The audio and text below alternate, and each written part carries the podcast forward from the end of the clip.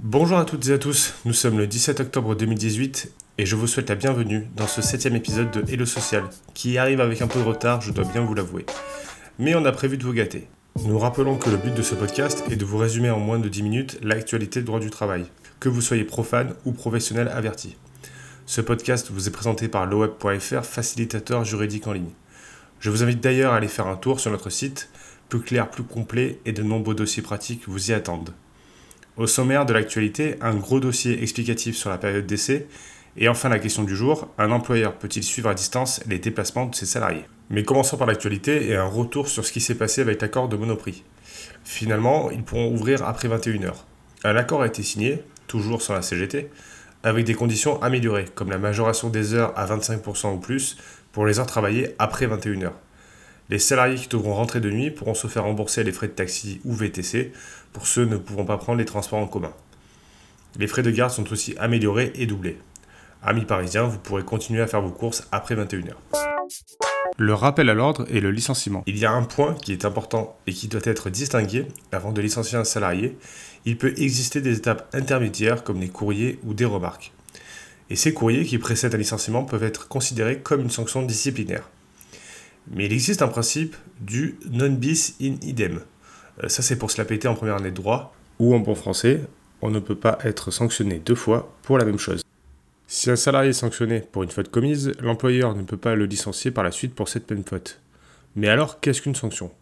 Dans les faits qui nous intéressent, on reproche à un salarié directeur commercial d'avoir triché sur son chiffre d'affaires réalisé, qui lui permettait de calculer sa rémunération, et de dénigrer ses collaborateurs ainsi que sa hiérarchie. Ce salarié reçoit plusieurs mails de rappel à l'ordre, puis, pour les mêmes motifs, est mis à pied à titre conservatoire et licencié pour faute grave. La Cour de cassation confirme qu'un rappel à l'ordre de la direction ne peut pas être considéré comme une sanction et que le licenciement est donc justifié. À retenir, attention à la formulation des courriers faits aux salariés, tels que avertissement, rappel à l'ordre, lettre d'observation, etc., car son contenu et sa forme peut être reproché à l'employeur au moment du licenciement et des motifs qui y sont inscrits. Le projet de loi Pacte. Alors clairement, je ne vais pas parler de toute la loi Pacte, sinon on va en avoir pour une vie. Donc voilà en bref ce qu'on peut vous dire pour ce qui concerne le volet social uniquement intéressement et participation encouragée, une facilitation de mise en place et un forfait social de 20%, qui est une cotisation patronale, qui devrait être supprimé dans les entreprises de moins de 250 salariés. Suppression de certains seuils sociaux.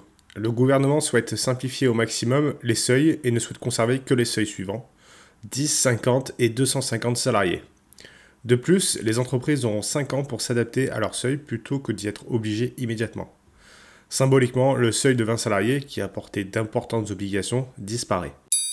Augmentation de la présence des salariés au sein des conseils d'administration. Simplification du PER, PERCO, loi de Madelin, etc. On aurait aussi pu parler de la privatisation de la Française des Jeux et des aéroports de Paris, de la nouvelle définition donnée à l'entreprise, mais on va s'arrêter là. Une convention collective mentionnée par erreur sur le bulletin de paix ne s'applique pas. Sur un bulletin de paix, il est obligatoire d'indiquer la convention collective applicable dans l'entreprise. Généralement, c'est l'activité de la société qui oriente l'application de la convention collective. Le code APE est une aide non négligeable aussi. Sur un bulletin, il peut être mentionné par erreur une convention collective autre que celle normalement applicable. Si l'employeur arrive à démontrer son erreur, par exemple une SS2I qui applique la convention collective de l'immobilier au lieu de Syntec, il peut appliquer sa convention collective en conformité avec son activité. Il faut cependant faire attention au risque d'une demande de réparation devant les tribunaux si le salarié estime qu'il a subi un préjudice. Dans notre cas, il s'agit d'un chirurgien dentiste auquel l'employeur applique la convention collective de la mutualité. Le bulletin de salaire mentionne une valeur de points et le statut C. Donc, le salarié estime que la convention collective de la mutualité doit s'appliquer à lui ainsi que ses avantages. Sauf que les juges n'ont pas suivi ce raisonnement. Concernant la rémunération, le statut C n'existe pas. La lettre C doit être assortie d'un chiffre entre 1 et 4. Il n'y a pas non plus de référence à la grille de salaire conventionnelle. Le salarié était soumis à un appointement, ce qui n'est pas le cas des cadres. Les juges ont estimé que l'employeur avait rapporté suffisamment de preuves pour démontrer que la convention collective mentionnée n'était pas applicable. À retenir, le fait qu'une convention collective soit mentionnée sur le bulletin de paix vaut présomption de son application pour les salariés concernés. sauf si l'employeur prouve et démontre son erreur. Enfin, dernière actualité, un employeur peut-il verser un 13e mois aux cadres et pas aux ouvriers ou aux employés? C'est étonnant, n'est-ce pas? Mais oui, c'est possible. Voilà, c'est tout, fin du podcast, abonnez-vous, laissez 5 étoiles. Non, je plaisante bien sûr, voici l'explication. Il faut savoir que la prime de 13e mois n'est en rien une obligation. Le contrat de travail ou une convention collective ou un usage doit le prévoir. Et normalement, tous les salariés doivent en bénéficier, CDI comme CDD.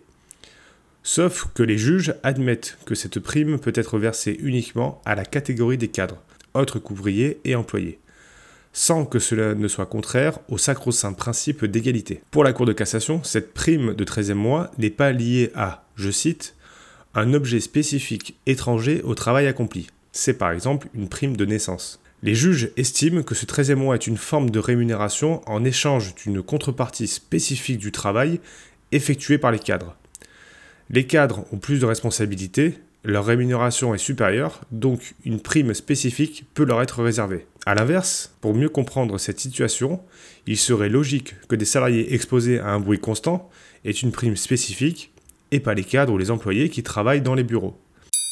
À retenir, verser un 13e mois uniquement à des cadres ne méconnaît pas le principe d'égalité de traitement si cette prime est en complément de la rémunération de base.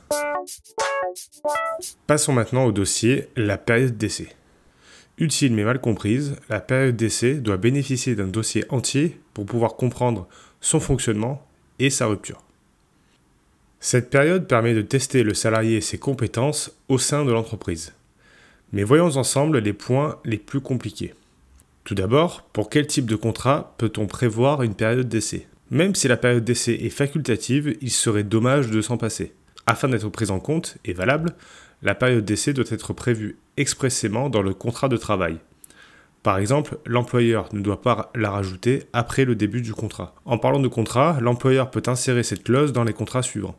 CDD, CDI, contrat intérimaire, contrat d'apprentissage ou contrat professionnel. Par contre, la période d'essai est supprimée ou diminuée si le salarié a effectué un stage à l'issue d'un contrat d'apprentissage ou si le salarié a déjà travaillé aux mêmes fonctions et pour le même employeur.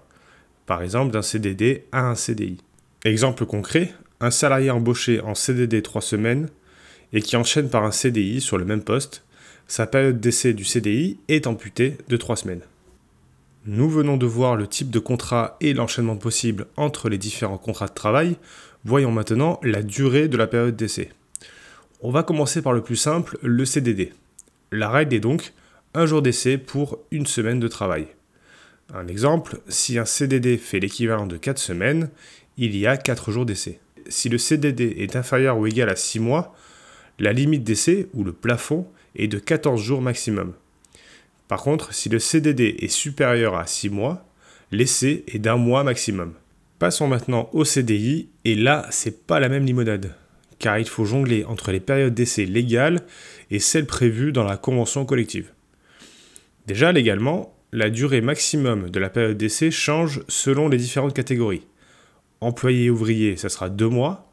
Technicien et agent de maîtrise, 3 mois. Cadre, 4 mois. Il n'y a pas de durée minimum sauf si cela est prévu dans le contrat de travail. Et là, on arrive à la subtilité avec les durées conventionnelles et les exceptions. Ce qui est important, et si vous avez une chose à retenir, la durée légale dont je viens de parler il y a 30 secondes, c'est la règle.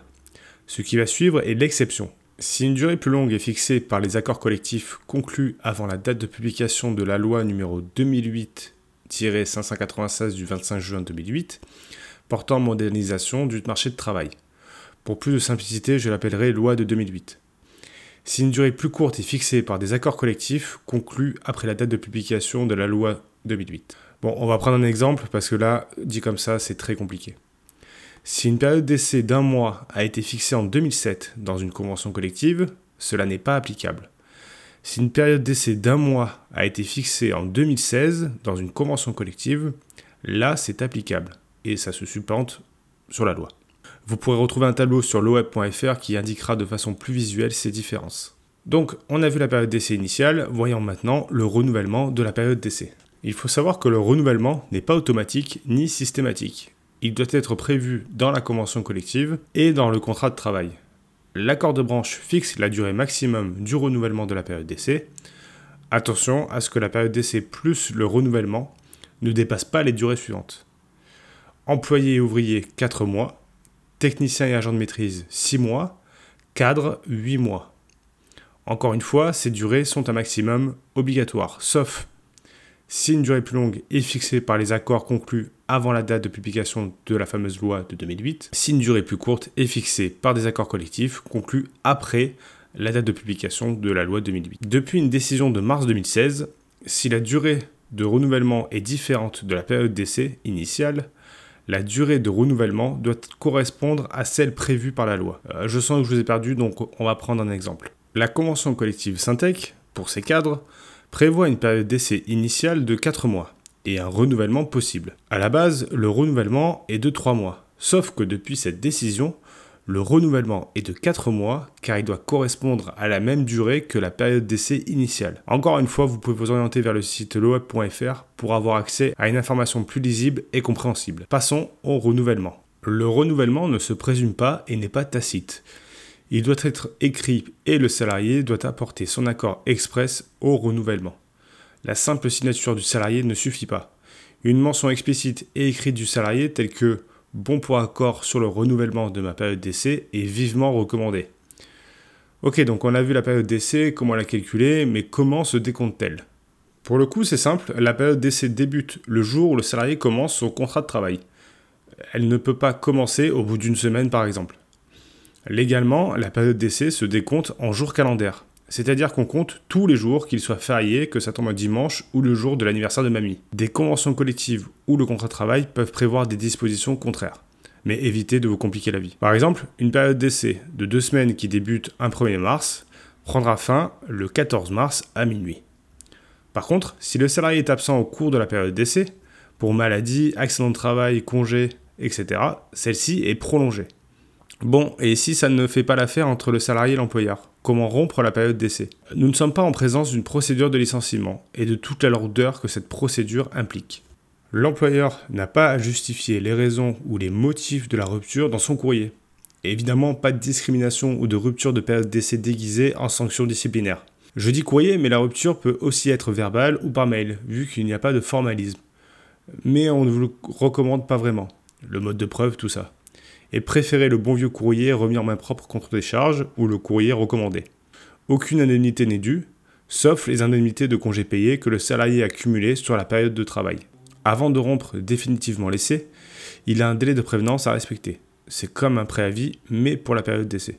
Les délais entre le moment où l'employeur rompt l'essai et la sortie du salarié sont les suivantes. 24 heures en cas de présence inférieure à 8 jours, 48 heures entre 8 jours et 1 mois de présence, deux semaines après un mois de présence et un mois après trois mois de présence du salarié. Si c'est le salarié qui souhaite rompre la période d'essai, il devra prévenir la société en respectant lui aussi un délai de prévenance, mais qui sera moindre, à savoir 24 heures à l'avance si sa durée de présence est inférieure à 8 jours et 48 heures au-delà. Attention de ne pas faire l'erreur suivante, le délai de prévenance ne rallonge pas la période d'essai. Un exemple, ce sera plus parlant. Si à la fin des deux mois d'essai, l'employeur décide de rompre la période d'essai, il doit respecter le délai de prévenance de deux semaines. Mais là, vous vous demandez, mais comment va-t-il faire? Il doit tout simplement dispenser le salarié d'effectuer le délai de prévenance et payer les deux semaines sous forme d'indemnité compensatrice. C'est tout pour ce dossier qui m'a été très demandé, assez compliqué et technique, mais indispensable pour bien diriger ses salariés. La question du jour, un employeur peut-il tracer les déplacements de ses salariés? Ben, En fait, ça dépend. Oui, il le peut, mais il y a d'abord des modalités à effectuer. Il doit tout d'abord déclarer à la CNIL et indiquer pourquoi et dans quelles conditions il traque les salariés. Son utilisation doit être justifiée par la nature de la tâche à accomplir et proportionnée au but recherché. Le salarié doit bien évidemment être au courant et l'employeur ne peut pas fliquer ses salariés. Attention, si le salarié est autonome dans l'organisation de son travail, la géologue est injustifiée. Enfin, il faut inscrire le recours à la géolocalisation dans le règlement intérieur, s'il en existe un, ou prévenir les salariés par tout moyen. C'était tout pour cet épisode de Hello Social. N'hésitez pas à vous abonner, nous laisser des commentaires sur iTunes et nous mettre 5 étoiles. On se retrouve dans deux semaines. Salut à tous